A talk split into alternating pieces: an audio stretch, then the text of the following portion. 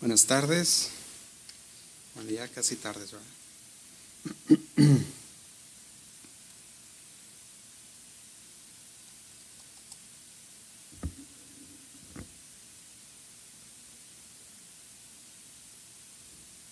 ¿Cuántos han preparado su corazón? Amén. A través de la alabanza, a través de la adoración, preparamos nuestros, nuestras vidas, nuestro espíritu para recibir la palabra de Dios.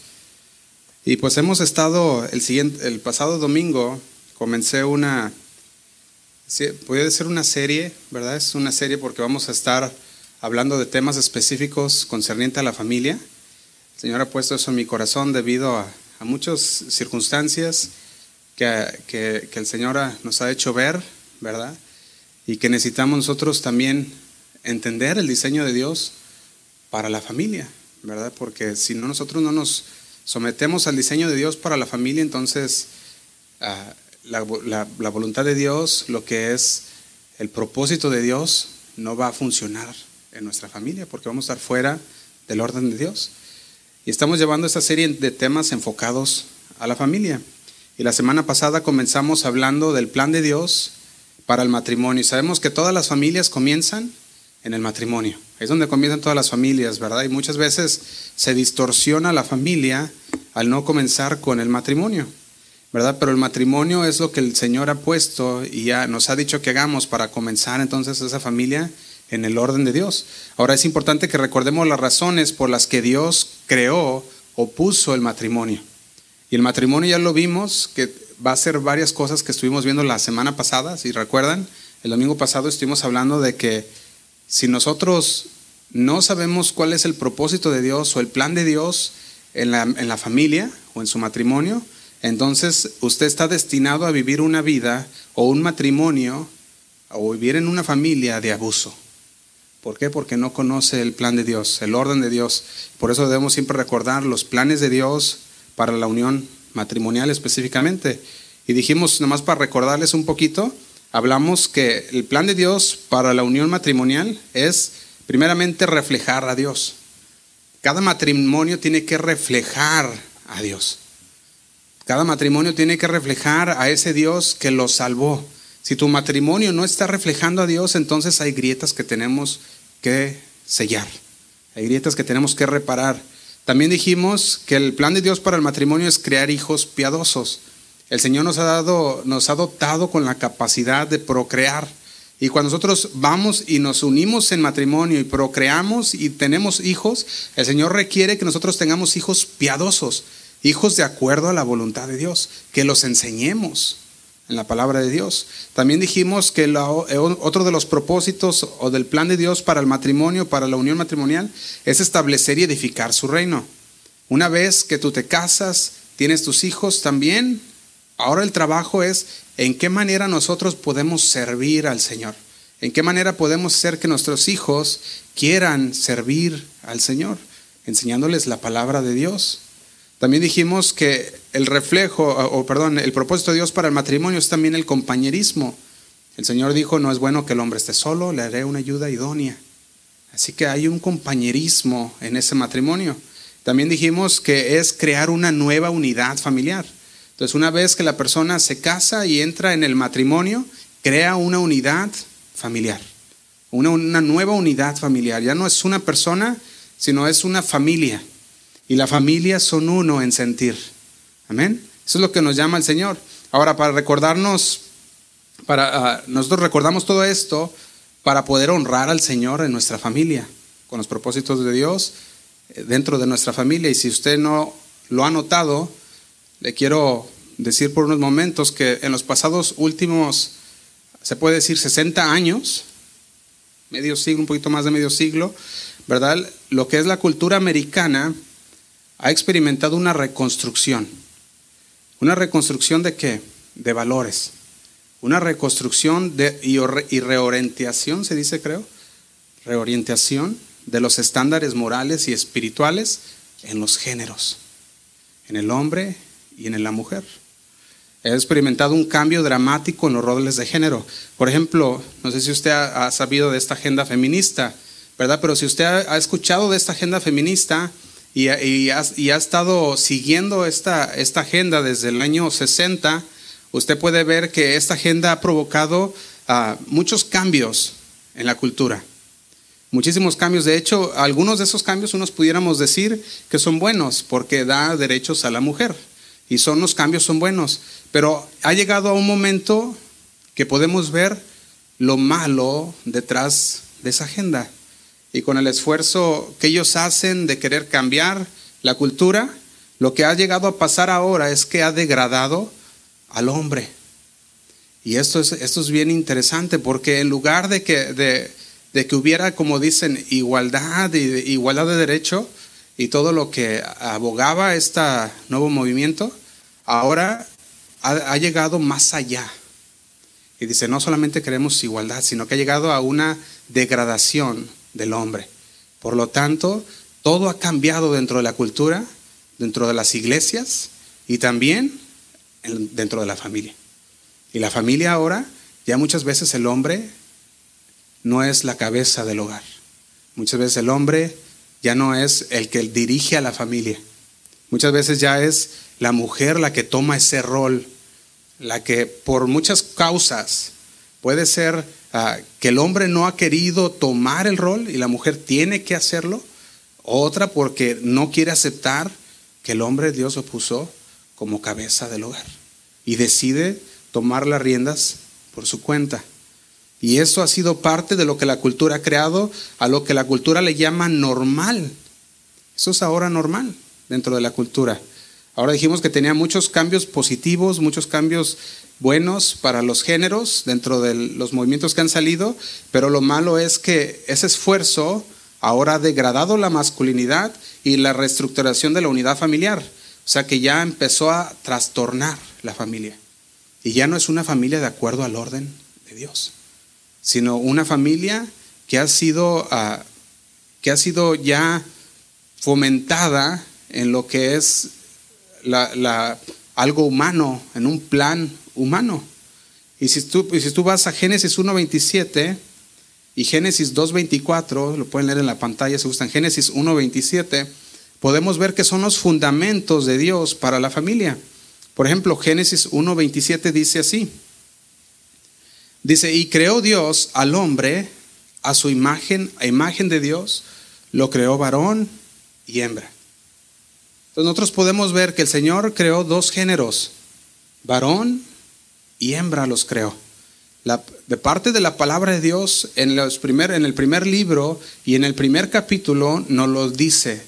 Pero si tú vas al segundo capítulo y al, y al versículo 24 dice así, por tanto, dejará el hombre a su padre y a su madre y se unirá a su mujer y serán una sola carne.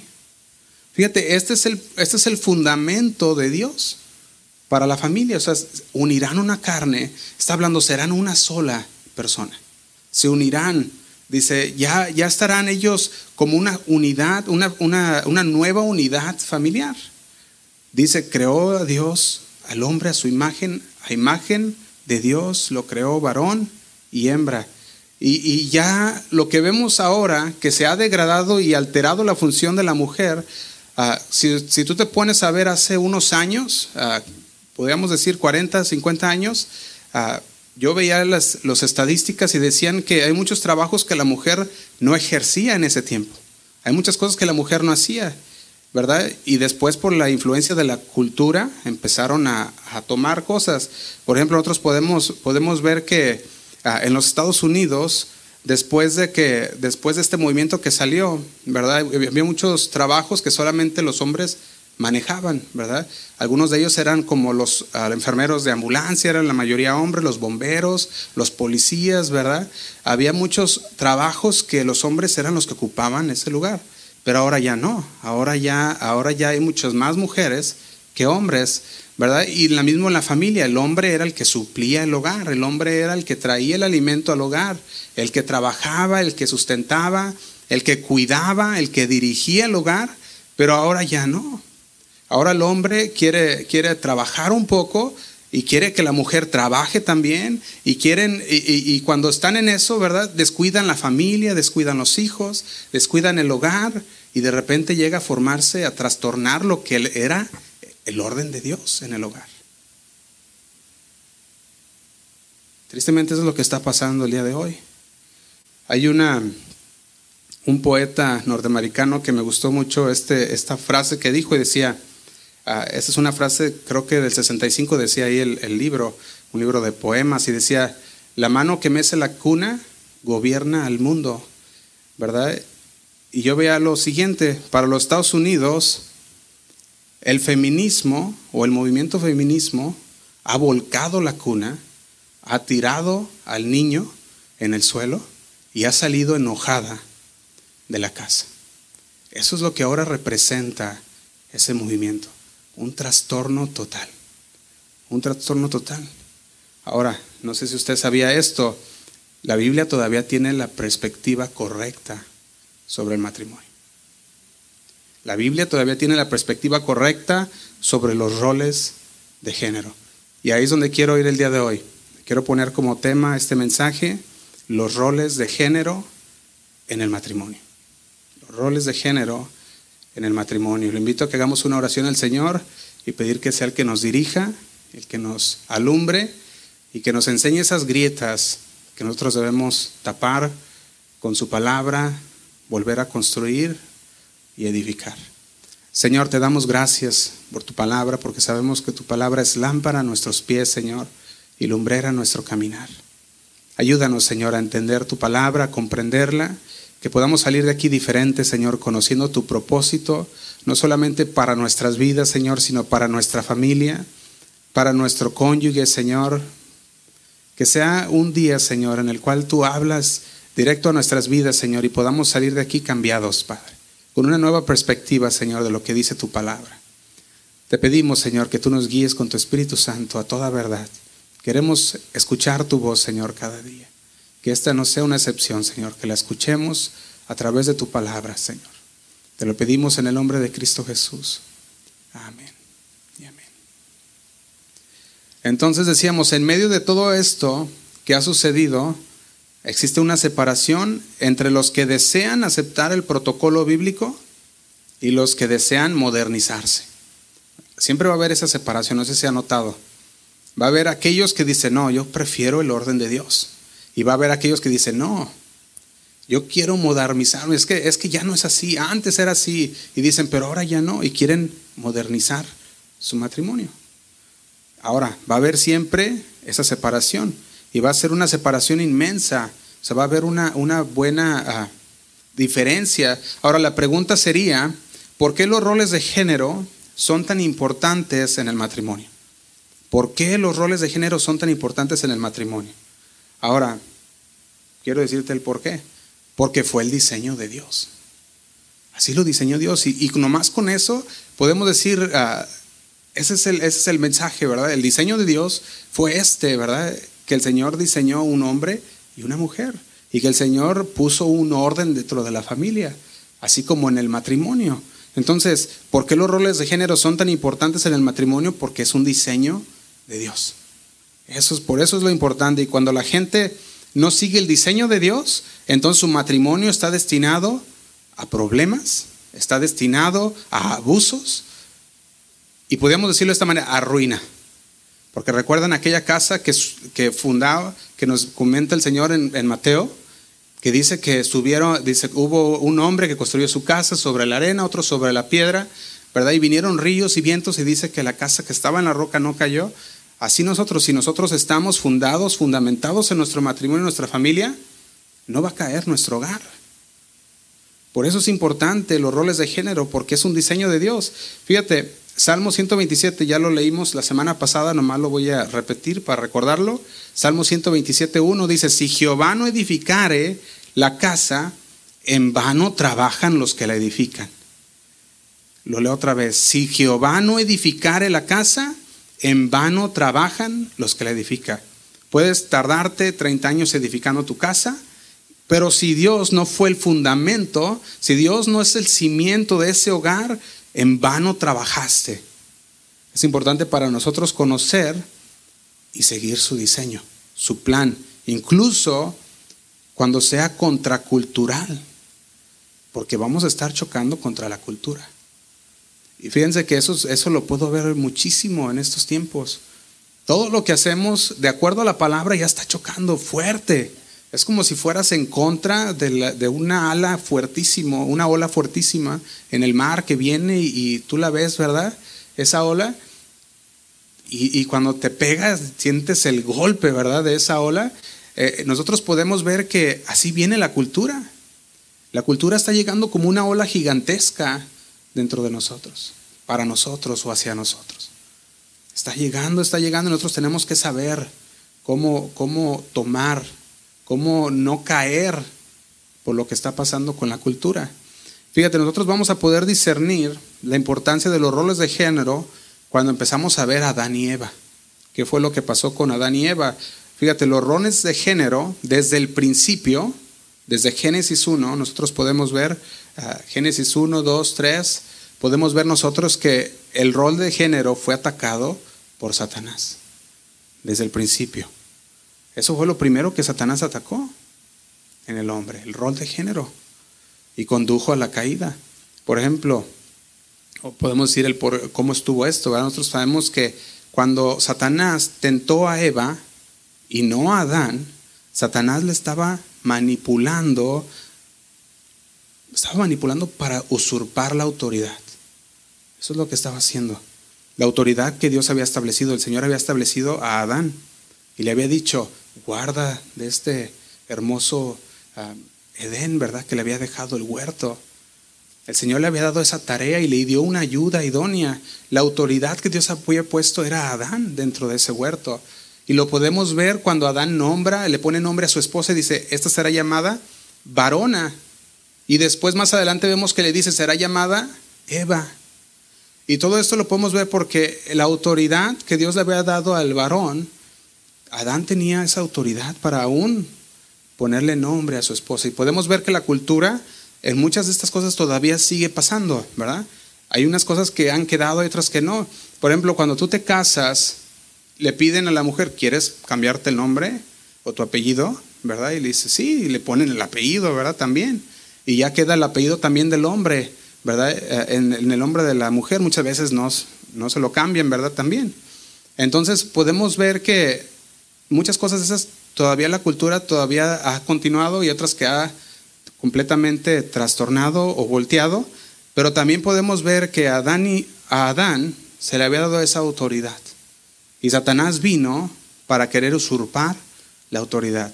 Entonces, si Adán desde el principio hizo esto, ¿qué te hace pensar que no va a venir dentro de tu familia a querer usurpar lo que el Señor ha puesto? Lo va a hacer. Eva, que fue engañada por Satanás, la intención original de Dios era que el esposo dirigiera el matrimonio. Era que el esposo ah, supiera discernir y, es, y enseñarle las escrituras, enseñarle la palabra de Dios. Recuerdan, ah, lo voy a nombrar Génesis 2.18, usted puede anotarlo y ir conmigo en esos versículos si gusta. Génesis 2.18 dice así, y dijo Jehová Dios, no es bueno que el hombre esté solo, le haré, dice, ayuda idónea para él. A ver, permíteme un poquito.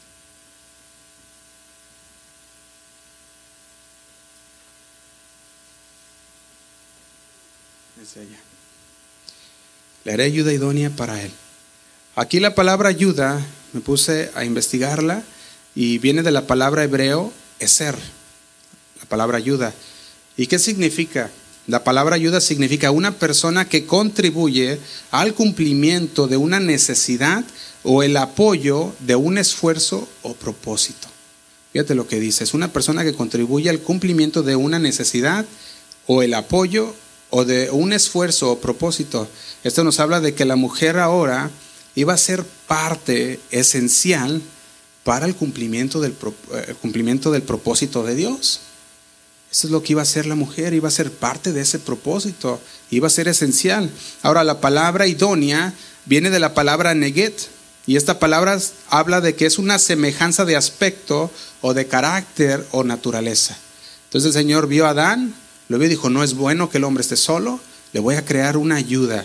le va a crear ese, ese complemento, esa persona que le va a apoyar y va, va a ser necesaria para, su, para, su, ah, para cumplir su propósito en la tierra. Y le creó, le creó a Eva. Ahora después de esto podemos ver que también le dijo idónea, una ayuda idónea. Está diciendo que viene del mismo, de la misma naturaleza. Por eso vemos que viene Adán y Eva. Hombre dice que los creó varón, varón y, perdón, ¿cómo se dice? Hembra, ¿verdad? Varón y hembra los creó. Ahora, Génesis 2.23, podemos ver cómo Adán toma esa autoridad y da nombre a su esposa. Dice así. Dijo entonces Adán, esto es ahora hueso de mis huesos y carne de mi carne, esta será llamada varona, porque del varón fue tomada. Fíjate cómo dice, esta será llamada. Y el hecho de que Adán pusiera nombre a su esposa demostraba la autoridad que Dios le había dado desde el principio. Fíjate, después le puso el nombre de Eva, Génesis 3.20 dice así. Génesis 3.20 dice, y llamó Adán al hombre de su mujer, al nombre de su mujer, Eva, por cuanto ella era madre de todos los vivientes. Y decíamos, al igual de la antigüedad, nombrar a una persona o darle nombre a una persona es sinónimo de autoridad. Nosotros nacen nuestros hijos y el doctor viene con su pluma y su, su libreta y dice, ¿cómo le va a llamar? ¿Cuál es su nombre, verdad? Y ya uno le dice, no, pues David Jonathan Gómez, ¿verdad? Pongo a mi hijo. Dije, ese va a ser su nombre. Ok, ya lo anota.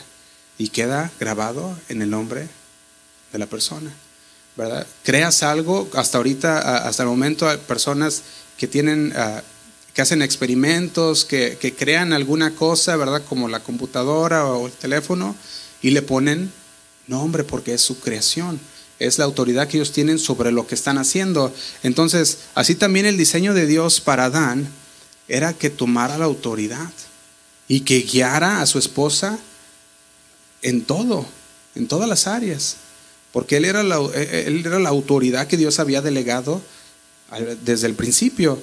Entonces, ¿qué podemos decir de esto? Que es el orden de Dios. Este era el orden de Dios. Entonces, entonces, tanto el orden de la creación como en el nombre de su esposa podemos ver que los roles, los roles de género se empezaron a pervertir después de la caída. Viene la caída, viene la perversión. Entonces en la caída Satanás tentó a Eva para que comiera del árbol prohibido, todavía no lo sabemos. En el principio Dios le dio a escoger entre la vida y la muerte, dijo, puedes comer de todo, menos de este árbol. No quiso entender la voz de Dios. Génesis 2.16 dice así, Dice, y mandó Jehová Dios al hombre, diciendo, de todo árbol del huerto podrás comer, mas del árbol de la ciencia y del bien y del mal no comerás, porque el día que de él comieres, ciertamente morirás. Podemos ver que viene la desobediencia. Adán se revela contra Dios siguiendo a su esposa, siguiendo lo que su esposa le dijo o le pidió o le ofreció, siendo que fuera fuera del orden de Dios, de la voluntad de Dios. Adán se revela contra Dios y en lugar de ser un buen líder para su esposa, ahora sí que dice, está bien, ¿verdad? Vamos a hacer lo que, lo que mi esposa dice. Y se revela contra Dios. Y la tentación de Satanás, ahora sí que interrumpió el orden original de Dios para la familia. Y los afectos de la caída lo podemos sentir aún nosotros. También como en los roles de género en el matrimonio también los pueden sentir los errores de Adán y Eva desde el principio. ¿Verdad? Entonces, ¿cuáles fueron los efectos? Génesis 3:16 dice así. Dice, a la mujer dijo, multiplicaré en gran manera los dolores en tus preñeces. Dice, multiplicaré en gran manera los dolores en tus preñeces. Dice, con dolor darás a luz los hijos y tu deseo será para tu marido y Él se enseñoreará de ti. Pregunta, ¿qué quiso decir Dios cuando le dijo a la mujer esto? Cuando le dijo, tu deseo será para tu marido y Él se enseñoreará de ti. ¿El significado qué es? que iba a estar en sujeción, ¿verdad? Fíjate, cuando vemos esto, la palabra, especialmente la palabra, eh, estamos en el versículo 16, ¿verdad? Que dice, tu deseo será para tu marido. Cuando vemos esta palabra de deseo, podemos ver que viene de la palabra, no sé si lo diga bien, techuká. Techuká es la palabra que, viene del hebreo, la palabra deseo. Y, y esta palabra cuando la investigaba significa un fuerte sentimiento o emoción para tener o hacer algo. ¿Qué estaba diciendo entonces? Fíjate, les estaba diciendo el Señor, tu deseo, vas a tener un fuerte sentimiento, vas a tener una emoción para tener o hacer algo. Y hay textos donde también se puede traducir esta palabra deseo para describir el pecado. Por ejemplo, nosotros vamos a, si nosotros vamos a Génesis 4:7, cuando vemos a Caín y Abel, el Señor le dice a Caín y le dice, si bien hicieres, no serás enaltecido, y si no hicieres bien, el pecado está a la puerta. Con todo esto, a ti será que, le dice, su deseo. Un fuerte sentimiento, una emoción para tener o hacer algo. Y dice, pero tú te enseñarás de él. Aquí la palabra deseo significa controlar. Por lo tanto, podemos entender el efecto del pecado en los distintos roles del esposo y la esposa. Por ejemplo, está el esposo, está la esposa, viene ese deseo en los dos, ¿verdad? Podemos ver que viene ese deseo especialmente como dice la palabra en la mujer, porque su deseo será para su marido. Está diciendo, va a tener ese deseo de querer controlar. Y ahí está lo interesante. Esto viene a causa de la caída. La esposa intentará controlar al marido. ¿Cuántos no pueden ver esto? El marido no levanta la mano. ¿verdad? No lo levanten para que no, no quede en evidencia. La esposa va a querer controlar al marido. Pero ¿sabe una cosa? Lo que va a pasar por, por diseño, por lo que el Señor, por causa de la caída, dice, el hombre no se dejará. Y aquí viene la pelea de los sexos, o la guerra de los sexos, porque ahora los dos están compitiendo por el trono de la familia cuando debería ser algo que es un, algo como un complemento, ¿sí o no? Y cuando se empieza a, quitar esa estructura, ese orden de Dios en el matrimonio, entonces la mujer quiere tomar, quiere, quiere controlar al varón, quiere controlar todas las áreas. Y el varón dice, no, no, espérame, es que no. Y no se deja y empiezan las peleas y empiezan, los, empiezan lo, que, lo que empiezan a hablarse el uno al otro y de repente ya, ya está llegando un momento en que han dicho tantas cosas que ya son irreparables. Causa de la caída, la esposa intentaría controlar al marido. Y algunas culturas, los maridos son apáticos, son espiritualmente perezosos y a veces están ausentes por lo que la esposa tiene que dirigir el hogar. Y dice, bueno, pues no está el marido, no se hace cargo, no toma las riendas, pues yo voy a tener que dirigir el hogar. Pero no es el orden de Dios. ¿Qué pasa esto? Ese no es el orden de Dios. El marido intenta dominar por lo que está pasando, va a intentar dominar por la fuerza. Y la mujer, podemos ver que en muchas culturas eso es lo que hace el hombre. Intenta dominar por la fuerza y la mujer le quitan los derechos.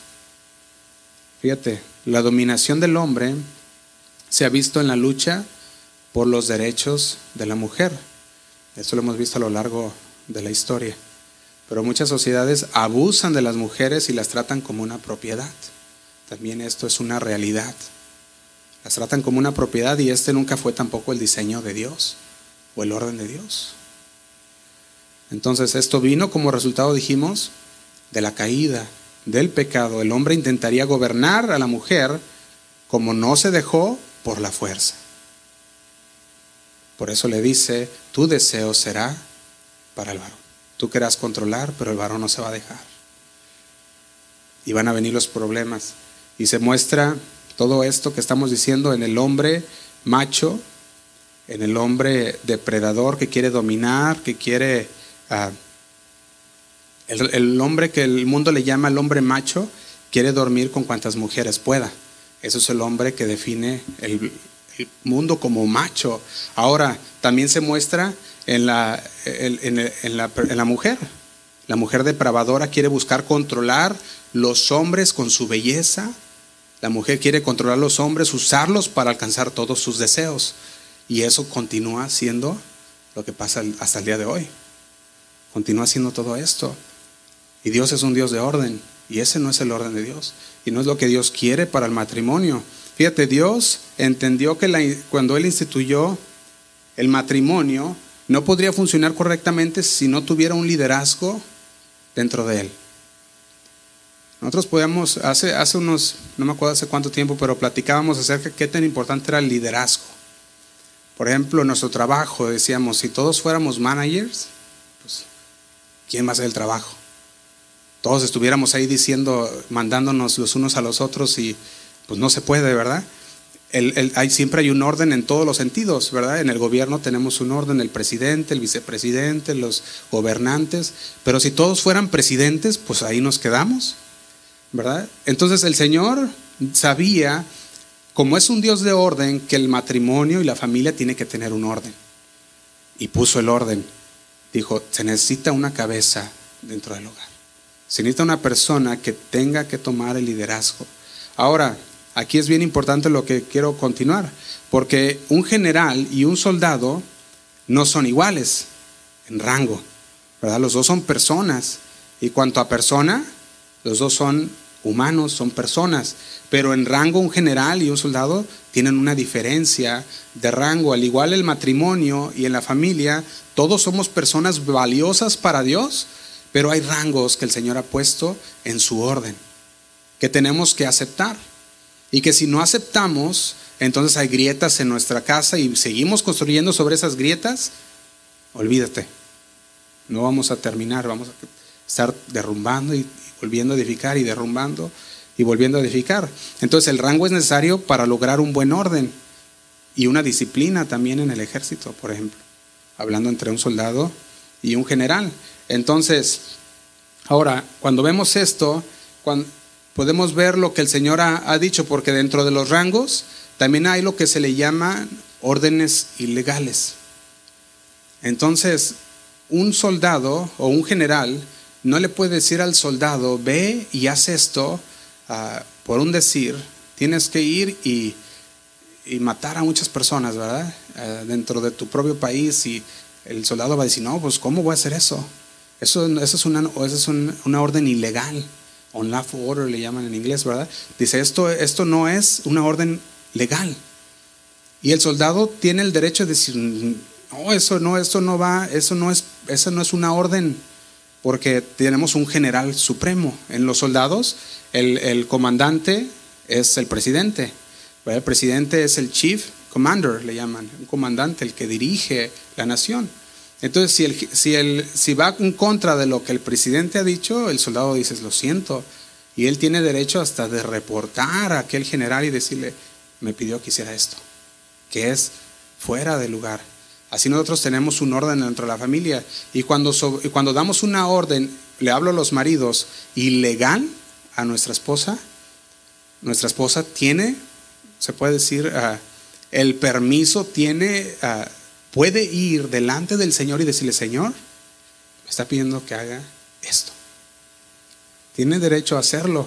Fíjate, nosotros quisiera, quisiera ah, enfocarme ya un poquito más, porque sé que el tiempo se me está yendo rápido. Ah, vamos a enfocarnos en entonces qué pasaría, qué es lo, cuál es el rol del marido, qué es lo que el marido le pide al Señor que haga como la cabeza del hogar. Y yo creo que estaría bien comenzar como comenzamos la familia, y el marido que es la cabeza del hogar. Después vamos con las damas. Entonces primero el esposo, ¿qué le dice el Señor? Ahora, el Señor le llama a usar su liderazgo. Eso le llama a hacer. No para controlar, no para dominar. Eso no es lo que quiere el Señor. No para dominar, no para controlar a su esposa. Dios llama al esposo a usar su liderazgo para amar a su esposa. Fíjate qué interesante. El Señor llama a usar su liderazgo para amar a su esposa. ¿Cómo debería ser este amor? Efesios 5:25 nos lo empieza a enseñar. Efesios 5:25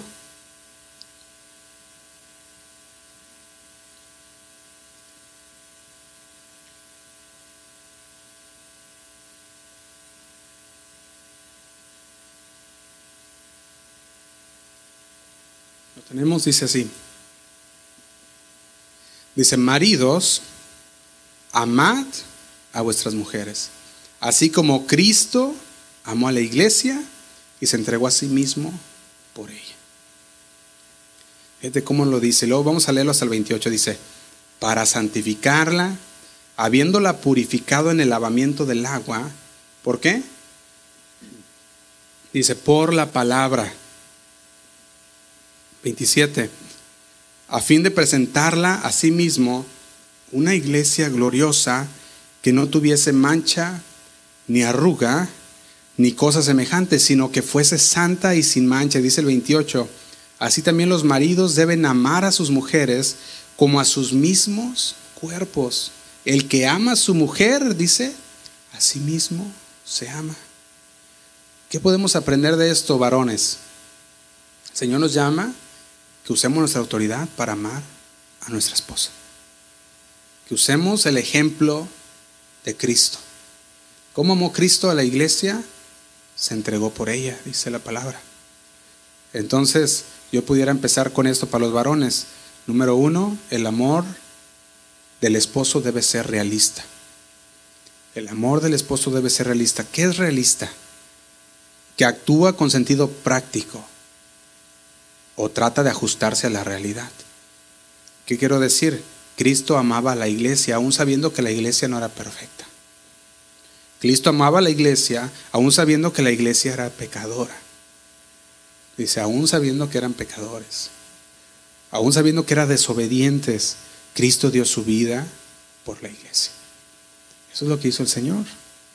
Sabiendo sus faltas, sabiendo el Señor lo que era la iglesia, su amor fue realista. El esposo debe amar de la misma manera a su esposa, de una manera realista. ¿Qué es esto? La mujer no camina sobre el agua. La mujer no es una superhéroe, ¿verdad? Entonces debemos de ser realistas.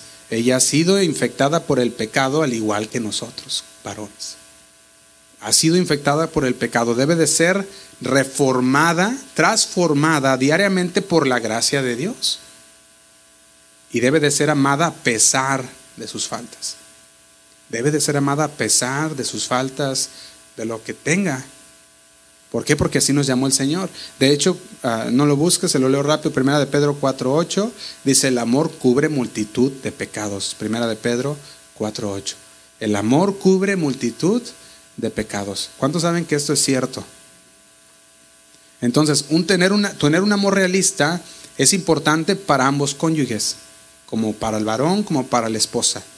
Es importante, ¿por qué? Porque podemos ver que el Señor le dice, el amor cubrirá multitud de pecados. Porque si tú amas de la manera que Dios amó a la iglesia, no vas a, no vas a dejar a tu mujer por cualquier cosa. Porque si aún así el Señor dio su vida conociendo cómo era, entonces el amor debe de ser realista. Ahora, una de las razones por las, por las cuales hay muchos divorcios, que ya hablamos la semana pasada, hay muchos divorcios en el primer año de casarse muchos divorcios y la mayoría de estos porque sus amores, el amor que tienen no es realista. Ellos piensan que la mujer piensa que el hombre camina sobre el agua, que es un superhéroe y que puede hacer tantas cosas y de repente se casa y dice, "Ay, no, no es así." Ni siquiera recoge los calcetines, dice, ¿verdad? Y ahí es cuando ya empieza, empieza a verse que lo realista o no. Y, el hombre también ve a la mujer y dice, ay, ¿verdad? Yo la conocía con maquillaje, ¿verdad? Bueno, cosas, ¿verdad? Pero tenemos que ver, ser realistas, ¿sí o no? Ahora, entonces, eso es parte de ser realistas. Número dos, varones, el amor del esposo debe ser sacrificado. ¿Por qué sacrificado? El Señor dio su vida por la iglesia. El Señor dio su vida por la iglesia, una iglesia que la purificó por medio de la palabra. Dice Efesios 5:25, dice, maridos, amad a vuestras mujeres así como Cristo amó a la iglesia y se entregó a sí mismo por ella. Se entregó a sí mismo por ella. Entonces, yo pudiera poner esto, esposas. Escuchen esto, esposas, ¿verdad? Si usted piensa que el, que el orden de Dios es mucho para usted en el someterse a su marido, ¿Cuánto no más para el hombre que tiene que dar su vida por usted? O sea, a la esposa se le llama qué? A someterse. Al marido se le llama qué? A dar su vida. ¿Sí o no? Entonces, si nosotros vemos este rol de género, podemos ver que para el hombre está pesado, tiene pesado, porque tiene que dar su vida. Entonces, por eso decimos ah, que el esposo debe, ser, ah, debe de ser sacrificado. ¿Y qué va a sacrificar el esposo? Muchas áreas de su vida. Va a sacrificar tiempos que quiere hacer algo, ¿verdad? Algunos gustos que quiere hacer, tiene que sacrificarlos para estar con su familia, con su esposa. Va a tener que sacrificar ciertas áreas en su trabajo, va a tener que sacrificar ciertos días, ciertos amigos, sacrificarse por ella y renunciar aún a otras cosas para poder servir y complacer a su esposa. Porque el Señor nos llamó a amar a nuestra esposa. Tiene que ser sacrificial.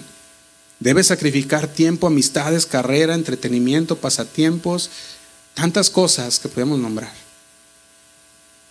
para amar a su esposa, así como Cristo amó a la iglesia y se entregó a sí mismo por ella.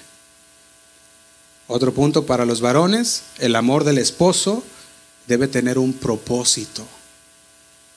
Veamos el ejemplo de nuestro Señor Jesucristo y su esposa, la iglesia. Efesios 5:26, leámoslo 5:26 al 28.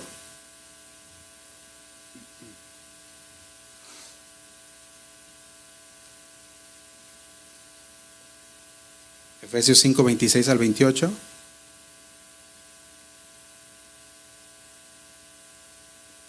Dice así. Dice, para santificarla, habiéndola purificado en el lavamiento del agua por la palabra. Dice el 27. A fin de presentársela a sí mismo una iglesia gloriosa, que no tuviese mancha ni arruga ni cosa semejante, sino que fuese santa y sin mancha. Dice el 28 Así también los maridos deben amar a sus mujeres como a sus mismos cuerpos. El que ama a su mujer, a sí mismo se ama. El propósito del amor de Cristo es santificar a la iglesia, limpiándola, lavándola con la palabra. Y así también es el propósito de Cristo, también es hacer que la iglesia sea una novia perfecta. Es lo que quiere el Señor. De manera similar, el esposo debe amar a su esposa. ¿Por qué? Debe amarla, debe enseñarle las escrituras, debe involucrarla en la iglesia, debe involucrarla en la obra de Dios, animándola a involucrarse en los ministerios de la iglesia, en la iglesia local, como, como cuerpo de Cristo. El varón debe animar a su esposa, porque él es la cabeza, porque él es la autoridad. ¿Quién mejor que el varón en la familia para detectar las áreas en que la esposa es muy buena en eso. Y decir, ¿sabes que estos son los talentos de mi esposa? Y decirle, ¿sabes qué? Amor, esto es lo que, esto es lo que el Señor te ha dado, te ha dado este talento. ¿Por qué no, por qué no lo usas para el Señor? Eso es lo que el varón debe, de hacer. Fíjate, nosotros podemos ver que el Señor dice purificándola en la palabra. Nosotros somos la cabeza que debemos guiar a nuestra esposa, a nuestra familia, en la palabra de Dios y así se va purificando el hogar. Se va uniendo ese matrimonio. Y todo hombre debe de considerar, si no estás casado, debes considerar esto también. Y dispuesto a amar a una mujer de esta manera incluso antes de decidir casarte. Es decir, ¿estoy listo para ser un líder espiritual? Estoy listo para ser un líder espiritual. Estoy listo para dedicarme a, para dedicarse al desarrollo espiritual de, de mi esposa, de mis hijos. Estoy listo para hacer eso. Y si no estamos listos como varones antes de casarnos, decir, pues me espero. Hay que déjame arreglar primero las situaciones y entender bien lo que el plan de Dios y entonces ir y entrar a eso que el Señor nos llama como matrimonio. Otro punto para los varones, el amor del esposo debe de ser personal. Debe amarla, dice, como a su propio cuerpo. Efesios 5:28 lo leímos. El que ama a su mujer a sí mismo se ama. Todos los días el marido toma tiempo para su cuerpo. Toma tiempo, toma, va y, hace todo lo que tiene que hacer, ¿verdad? ahí, ahí medio se peina, ¿verdad? Y, se cepilla y lo que tenga que hacer, el tiempo que le dedica, porque quiere verse bien, quiere salir y va a ir a trabajar o va a ir a hacer lo que tiene que hacer. Dice, y dice la palabra, como a sus mismos cuerpos, el que ama a su mujer a sí mismo, se ama. Y lamentablemente los esposos a menudo pasan más semanas sin entender, o sin, uno sin entender también, pero sin atender a sus esposas o a su esposa. Y es muy fácil estar ocupados con el trabajo, con la vida, con el ministerio, con lo que usted diga. Es muy fácil estar ocupado en muchas cosas y no atender a la esposa, para los varones. Es muy fácil caer en esa área, pero uno debe de tomarse el tiempo diario para cultivar un hogar feliz, para cultivar una familia conforme al orden de Dios. Cuando el mundo escucha la frase liderazgo, especialmente liderazgo masculino, uh, se vuelve loco. El mundo no le gusta escuchar liderazgo masculino, porque el mundo ahorita está de que no, no, es la mujer, ¿verdad? El feminismo, como les decía, no le gusta escuchar esto. Y para ellos tiene hasta, ah, tiene significados negativos. No, no es que eres machista, porque estás hablando de, un liderazgo masculino. Y no debería ser así. Si se entiende correctamente, claro, no debería ser así. El liderazgo masculino significa principalmente Fíjate lo que significa. Un liderazgo masculino significa un mayor servicio. Te voy a indicar Mateo 20, 25. Vamos a leerlo. Lo que Jesús decía, Mateo 20, 25. Dice así.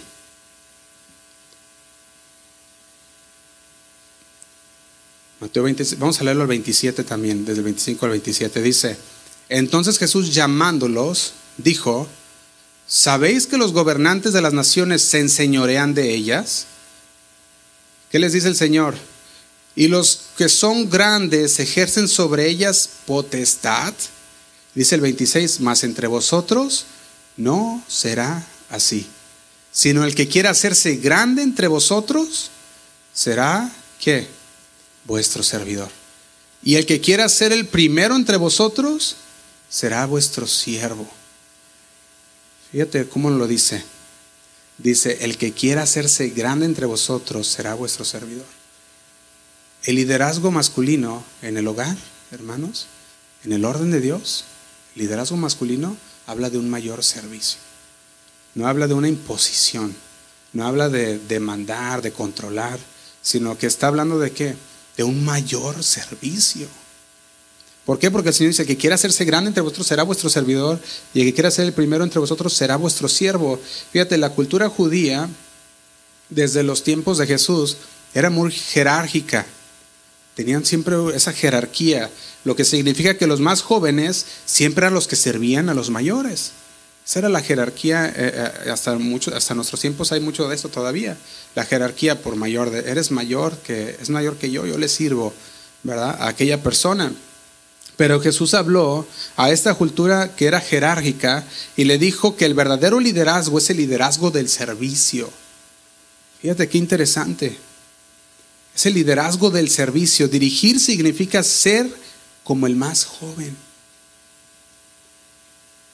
El servidor de todos. Los verdaderos líderes renuncian a sus derechos de ser servidos para poder servir a los demás.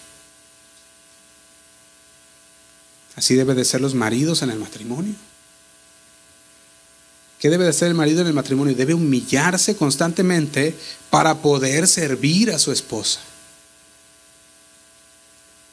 Fíjate qué interesante, la palabra de Dios nos dice, tenemos que ser, nos ha dado, el Señor nos ha puesto en ese rango, el Señor nos ha puesto como autoridad pero con esa autoridad que el Señor nos da, nos manda a servir a nuestra esposa.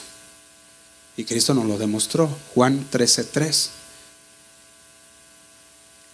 Dice así, sabiendo Jesús, Juan 13:3, sabiendo Jesús que el Padre le había dado todas las cosas en las manos y que había salido de Dios y a Dios iba, dice el 4, se levantó de la cena y se quitó su manto. Estamos en el 4, dice, y tomando una toalla, se la ciñó. Dice el 5, luego puso agua en un lebrillo y comenzó a lavar los pies de quiénes? De los discípulos. Dice, y, y a enjugarlos con la toalla con la que estaba ceñido. Y dice el 6, entonces vino Simón Pedro y Pedro le dijo, Señor, ¿tú me lavas los pies?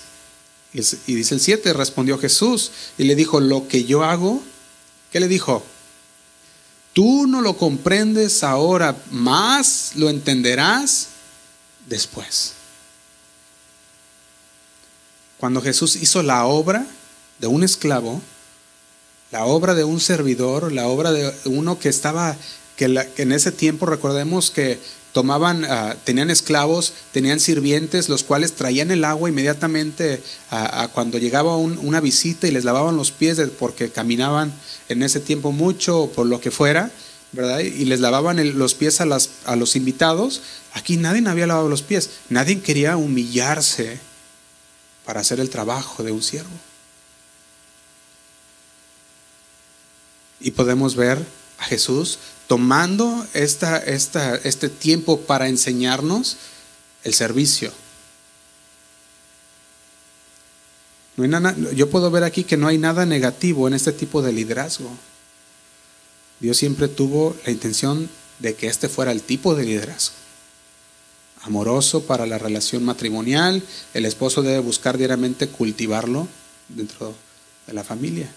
Ahora vamos a ir terminando. ¿Qué otros rasgos debería caracterizar los roles de género en el matrimonio? El esposo debe someterse al liderazgo de Cristo. El esposo debe someterse al liderazgo de Cristo. Así que para los varones, la pregunta es, ¿te estás sometiendo al liderazgo de Cristo? Primera de Corintios 11.3 dice, Primera de Corintios 11, versículo 3 dice, pero quiero que sepáis que Cristo es la cabeza de todo varón.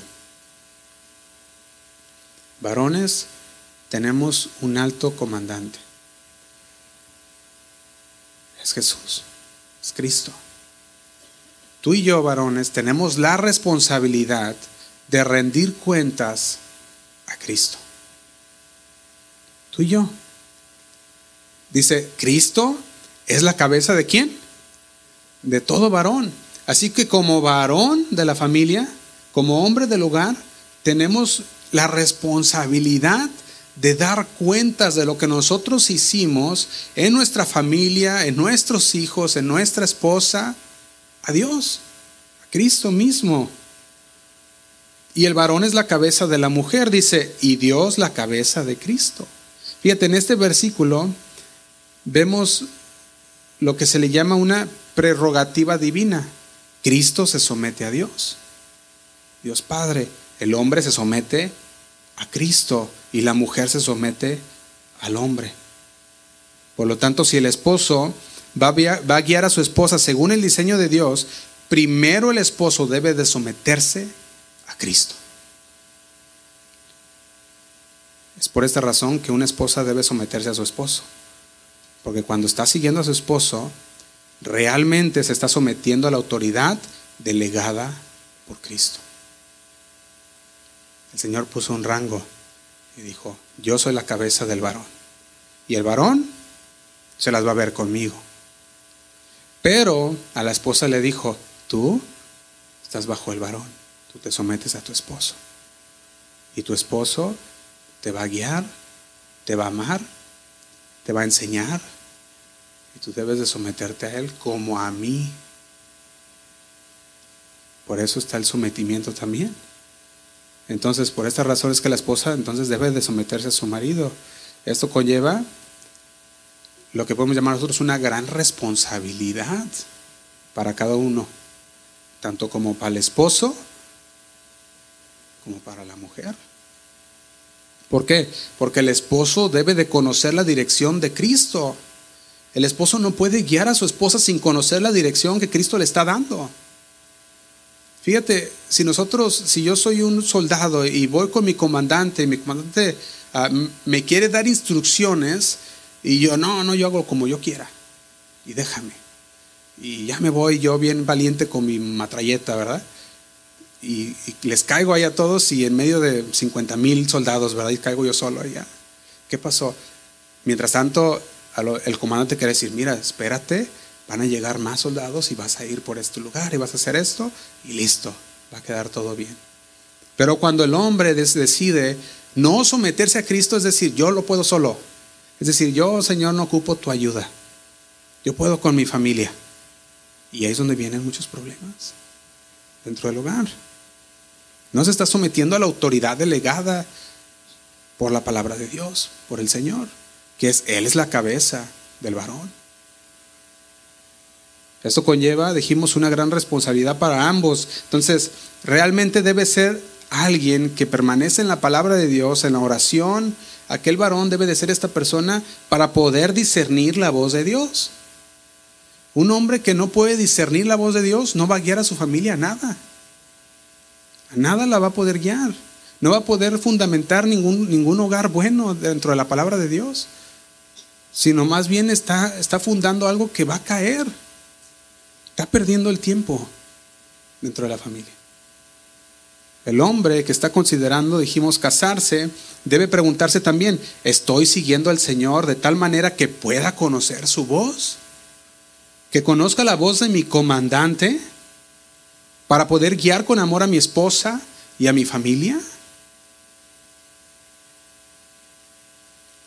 Yo me acuerdo que hay un dicho que dice, solo los que están cerca oyen. Y eso es lo que el Señor nos llama a nosotros, que estemos cerca de Él para que escuchemos, para que tengamos nuestros oídos abiertos como varones. La mujer también debe de estar sus oídos abiertos para conocer. Es importante también que las mujeres escuchen y lo consideren, porque no todos los hombres están espiritualmente aptos para el liderazgo de una familia. Y también las mujeres deben estar conscientes, considerando, escuchando la palabra de Dios. Deberían preguntarse acerca si hay una mujer que está pensando en casarse quiera casarse, aquella mujer debería preguntarse, ¿este hombre ama a Cristo? ¿Este hombre en realidad se somete a Cristo? ¿Este hombre en realidad está siguiendo a Cristo? ¿Está espiritualmente apto para liderar una familia? Porque si el hombre no es fiel al Señor, tampoco lo será. su cónyuge. De hecho, la escritura, parafraseando Lucas 16:10, Lucas 16:10 dice, el que es fiel, con poco, ¿verdad? Será infiel con mucho. El que es infiel, perdón, el que es infiel con poco, ¿verdad? Entonces, si con poco es infiel, imagínate con una familia, si con Cristo no se puede someter, mucho menos en una familia. Y quisiera, quisiera haber tenido tiempo para llegar con la esposa, porque para que no se vaya toda feliz y contenta. Pero vamos a dejarlo para la siguiente semana. Los esposos deben someterse continuamente, entonces. Ni modo, ¿verdad? Ya se nos acabó.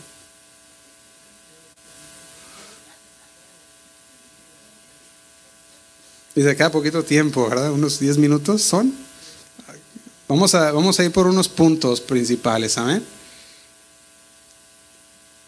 Los esposos deben de someterse continuamente, dijimos, al liderazgo de Cristo para poder dirigir adecuadamente sus hogares. Ahora, vamos por los, por los siguientes ocho minutos a la esposa. La esposa debe someterse al liderazgo de quién? De su esposo. En la sumisión a Cristo, la esposa debe someterse a su esposo. Un general y un soldado están los dos bajo un comando general. El soldado y el general están bajo, bajo la, el, ¿cómo se dice? bajo la sombrilla del ejército, el cual lidera el chief commander, el presidente. Es el comandante de todo lo que podemos ver en, en, en esas áreas. Entonces, podemos ver a Cristo. Así como el soldado se somete al general, se somete también al chief commander, el comandante general, que es Cristo. Entonces, Efesios 5:22 dice, las mujeres estén sujetas a sus maridos como al Señor. ¿Qué dice? Las mujeres estén sujetas a sus maridos como al Señor. Fíjate, la escritura ordena a la esposa que se someta a su esposo como si estuviera siguiendo a Cristo. Fíjate qué interesante. Nosotros, oh, varones, tenemos la responsabilidad de escuchar la voz de Dios y de tomar la guía de Dios para guiar a nuestra familia. Pero la esposa la tiene más fácil en esa área. Porque la esposa nomás te tiene que ver a ti y te dice, ¿para dónde, mi amor? ¿Para dónde le damos? Y tú ya dices, ah, caray, ¿verdad? Pues déjame ver, ¿para dónde le vamos a dar? ¿Verdad? Pero la esposa la tiene más fácil y dice, no, a ver, a ver, tú, tú eres el que decides, ¿verdad? ¿Qué vamos a hacer? Fíjate, la palabra sujetas, porque aquí dice las mujeres estén sujetas. La palabra sujeta viene de la palabra que significa obedecer. Viene de la palabra que significa someterse. Y es una palabra militar. Por eso, estamos hablando términos militares, porque las palabras son términos militares.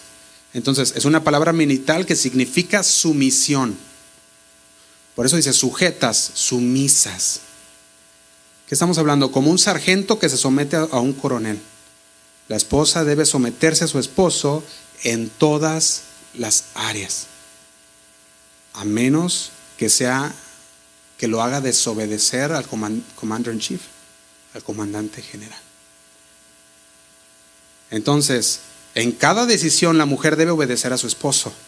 En cada decisión la mujer debe ser sumisa a su esposo, a menos que su liderazgo la lleve al pecado. Al menos que su liderazgo la lleve en contra de la palabra de Dios. En terminología militar, eso se le llama, dijimos, una orden ilegal, es lo que dijimos. La esposa debe discernir esto sabiamente. Debe decir, eso que me está diciendo no tiene, no va, no tiene nada que ver ah, con la palabra de Dios acerca, ah, no, no, no es pecado, me está pidiendo algo que no es pecado, que no va en contra de la palabra, debo ser sumisa. Porque eso llama al Señor a hacer. Pero si nos, está si nos está llamando a hacer algo que no va con la palabra de Dios, que va en contra de la palabra de Dios, la mujer debe de tener, debe de ser sabia y debe decir, no puedo desobedecer a mi Señor. Debe discernir la mujer esto bien sabiamente. Ahora, esto no excluye la capacidad de la esposa para tomar decisiones por sí misma. Porque luego dice, no, es que dice el varón, tú tienes que ser sumisa y tú no puedes tomar decisiones. No, hay muchas áreas en que la mujer puede tomar decisiones por sí misma. Fíjate, cuando Cristo nos guía a nosotros, el Señor nos va guiando con principios, ¿sí o no? Por su palabra nos da principios de qué hacer, para dónde, qué es lo que debemos hacer en, circunstancias diversas, pero no está diciendo el Señor así todo el día, hey Josué, da vuelta a la derecha, da vuelta a la izquierda, ah, o sea, no está el Señor así todo el día atrás de nosotros diciéndonos, dile esto, ¿verdad? Aunque puede llegar ocasiones que el Señor lo pueda hacer, pero no está todo el día diciéndote eso, sino que tú lees la palabra y el Señor te dice, yo te di mis instrucciones, yo te di mis instrucciones, tú debes de obedecer mis instrucciones, debes de conocerlas, porque por ahí yo te estoy guiando. ¿Puede el Señor guiarnos audiblemente? Claro que puede hacerlo, todavía lo hace. Pero también nosotros debemos estar conscientes que la palabra de Dios es la que nos va a guiar. Entonces, la esposa debe discernir esto bien sabiamente. Cristo nos deja en su palabra las direcciones como guía, como, como principios, nos da muchas responsabilidades y nos da una autonomía para poder decidir.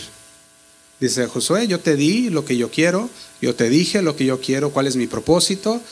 Tú tienes la, tú, tú puedes decidir si hacer lo que yo te dije o desobedecerme.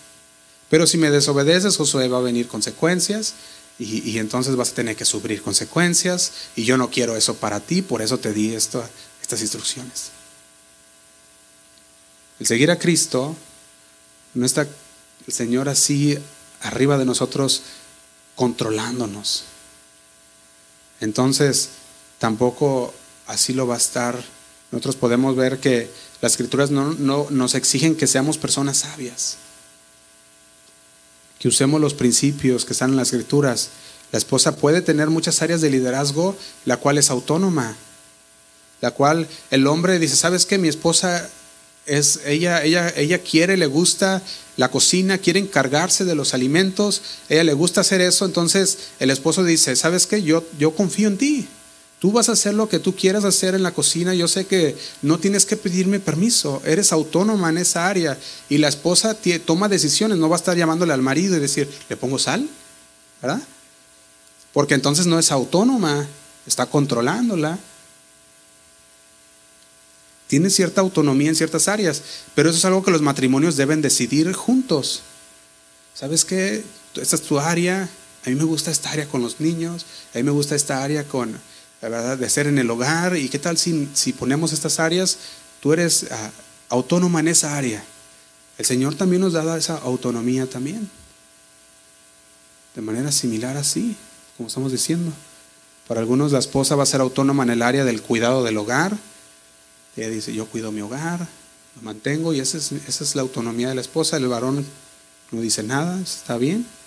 A pesar que todavía está bajo el liderazgo del varón, es autónoma en esa área. Para otros la esposa supervisará las finanzas y dice, ah, yo soy bien inteligente en los números y saca la calculadora en su cabeza y, y hace todas las cuentas y dice, yo sé las finanzas. Para otros matrimonios va a ser las finanzas. Y el esposo dice, ¿sabes qué es cierto? Eso es tu fuerte. Está bien, llévalo. No significa que está fuera del liderazgo de su marido. Y esto puede ser también para nosotros lo que llamamos un concepto revolucionario, que una mujer recién casada va a tener que afrontar todas estas decisiones.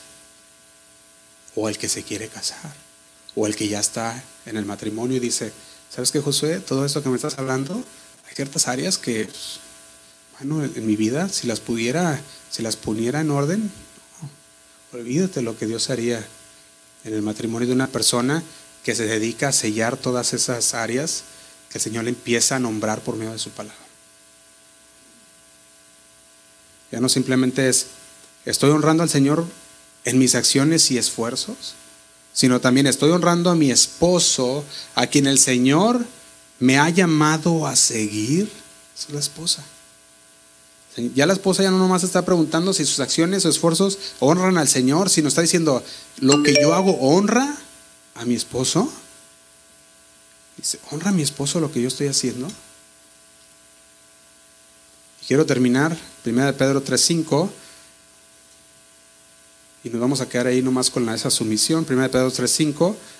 Se lo voy a leer en la, en la, nueva traducción viviente, porque me gustó cómo lo expone. 1 de Pedro 3.5 dice, así es como lucían hermosas las santas mujeres de la antigüedad ¿Cómo lo hacían hermosas? Dice, ellas ponían su confianza en Dios y aceptaban la autoridad de sus maridos.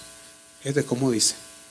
Ponían toda su confianza en Dios y aceptaban la autoridad sus maridos. Y dice el 6.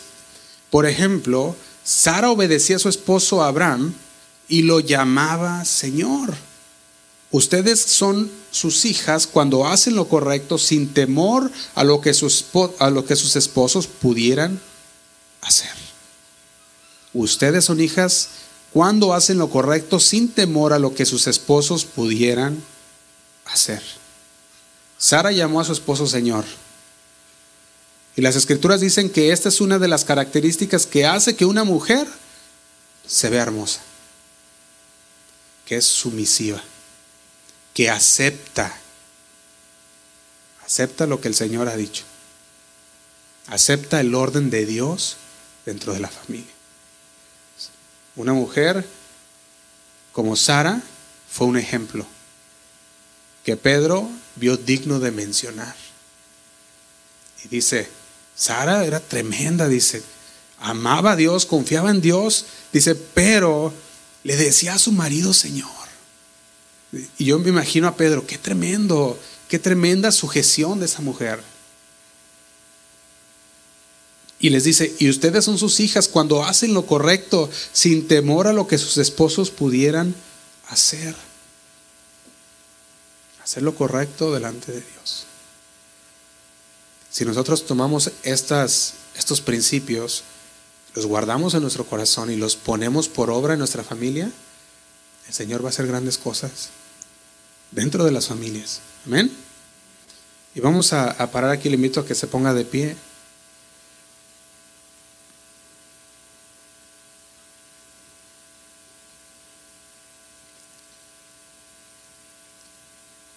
Por último, una esposa que no quiere someterse al liderazgo de su esposo está siendo rebelde a Cristo.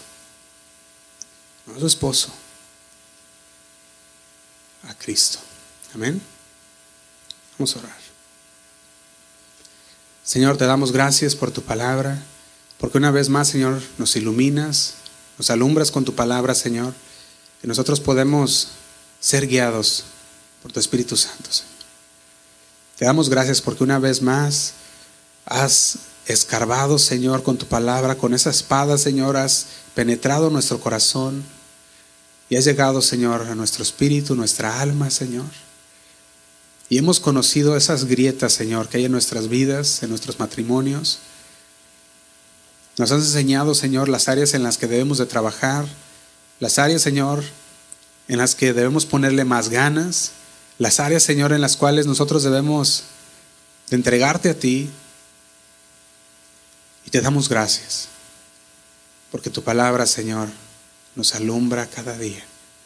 Señor, te pedimos que no salgamos de aquí iguales, que tu palabra, Señor, dice que no regresará vacía, que siga construyendo nuestras vidas, Señor, ese hogar, de acuerdo al plan y el propósito y el diseño tuyo, Señor.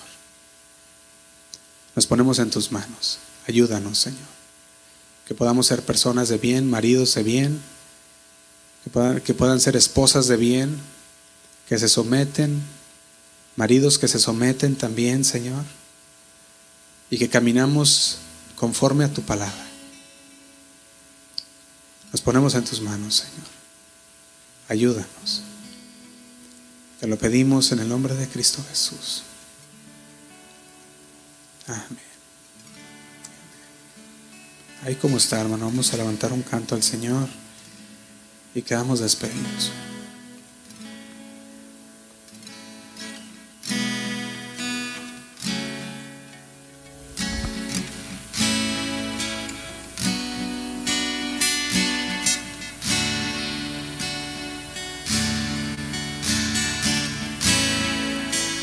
Vamos a decir, quiero andar como es digno de ti. Quiero andar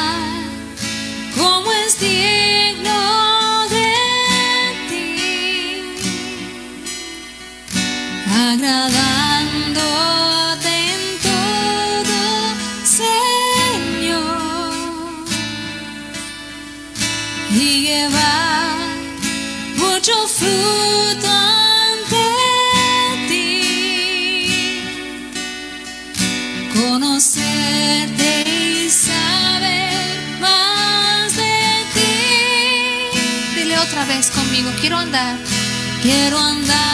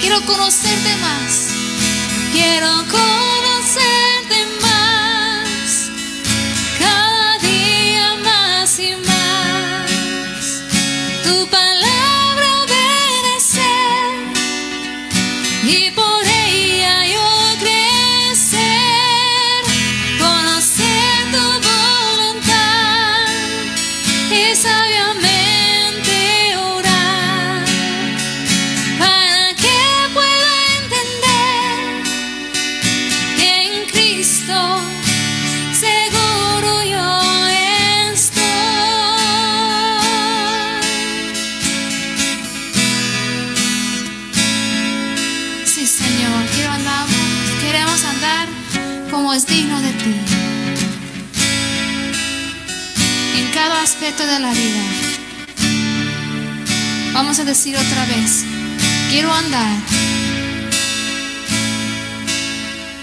Quiero andar.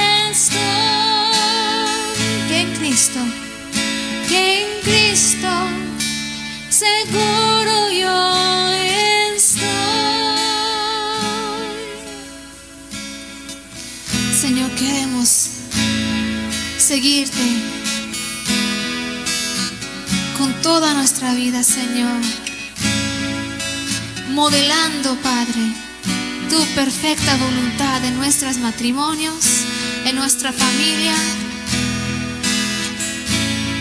en todo lo que hacemos. Ayúdanos, Padre. Ayúdanos a cumplir tu voluntad y tu perfecto plan en nuestras vidas. Perfeccionanos, Señor. Perfeccionas en tu palabra, en tu amor con tu Espíritu Santo, Señor. Ayúdanos. Ayúdanos, Señor. Danos tus fuerzas. Gracias, Señor.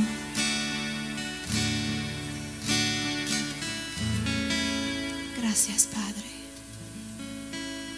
Dale un fuerte aplauso al Señor esta mañana, esta tarde. Gracias, Señor. Gracias, Padre. Gracias, Señor. En el nombre de Cristo Jesús. Amén. Dios les bendiga, hermanos.